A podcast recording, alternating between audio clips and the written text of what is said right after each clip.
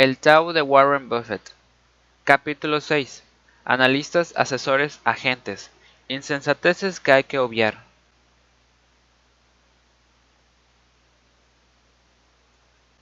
Nunca le preguntes a un barbero si necesitas un corte de pelo.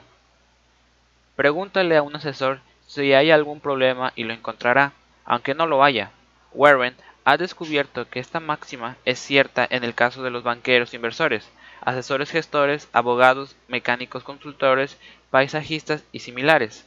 La gente que cobra por solucionar problemas siempre los encontrará, porque ahí donde no los hay, nada hay que arreglar. Los análisis suelen decir más del analista que de lo supuestamente analizado. Lo que la mayoría de personas olvida es que la mayor parte de analistas tiene una agenda que refleja los intereses de las personas que los tienen como asalariados. Si se les paga para que sean pesimistas, lo serán. Y si se necesita optimismo, transmitirán optimismo. Las personas son aquello que les paga por ser, ni más ni menos. Los analistas no tienen una bola de cristal que puedan consultar para ver el futuro. Lo que sí tienen son hipotecas que amortizar e hijos en edad universitaria. En Wall Street gusta que haya mucho movimiento de transacciones, lo que implica que se necesitan razones que justifiquen cuantos más cambios mejoren la cartera de inversiones. Si el analista dice que los tipos de interés van al alza, los inversores venden las acciones. Si dice que van a bajar, los inversores compran. Y hacen lo mismo con títulos concretos. Predicen ingresos más bajos este trimestre y el inversor vende. Y predicen mayores ingresos al siguiente y el inversor compra. Wall Street vive de ese movimiento de dinero entre inversores, por ello sus analistas naturalmente encontrarán mil y un motivos para que el inversor haga precisamente eso, ir de una inversión a otra.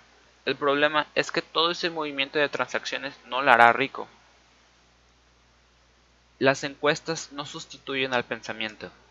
Invertir, como los demás, da mucha tranquilidad, todo el mundo está de acuerdo. Sin embargo, todas estas inversiones en masa se corre el peligro de que la gente abandone la fiesta, ya que como en el instituto, nadie es popular eternamente.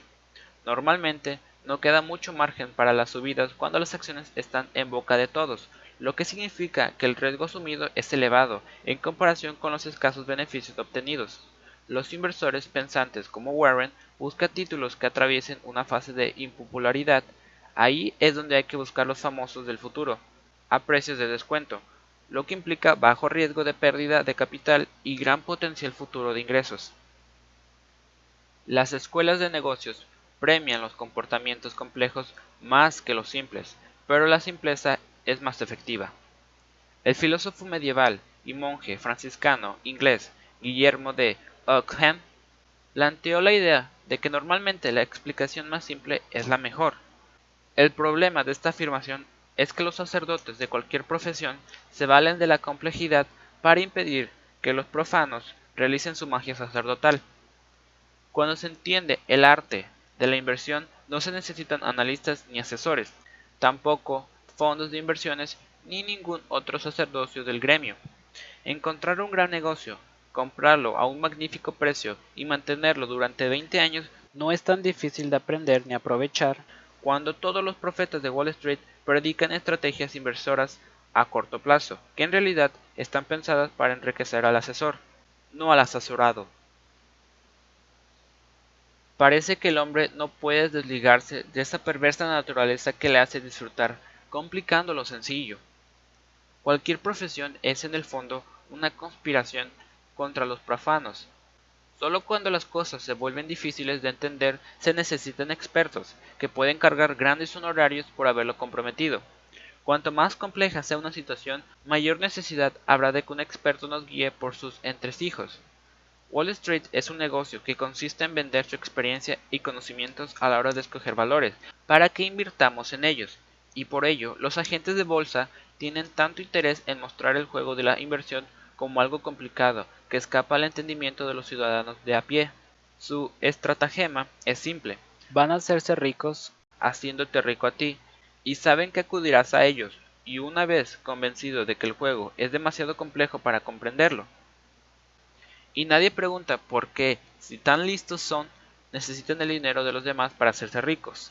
A lo mejor necesitan nuestro dinero porque el juego nada tiene que ver con ganar dinero invertido. Al contrario, obtienen los ingresos de las comisiones que cargan cuando un inversor entra y sale en el juego.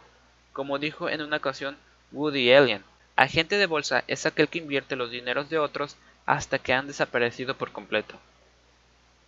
Recomendar mantener una inversión durante 30 años supone un nivel de sacrificio difícil de observar.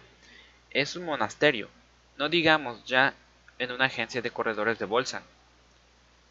Su agente de bolsa preferiría hacer huelga de hambre antes que adoptar la estrategia de Warren de comprar y conservar.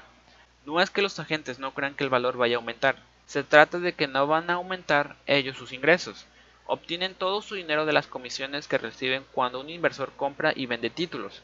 Cuanto más entre y salga, más dinero ganarán, y siempre parecen tener un buen motivo para que saque el dinero de un sitio y lo traspase a otro. Si su agente tiene más de una buena idea al año, lo más probable es que sean artimañas.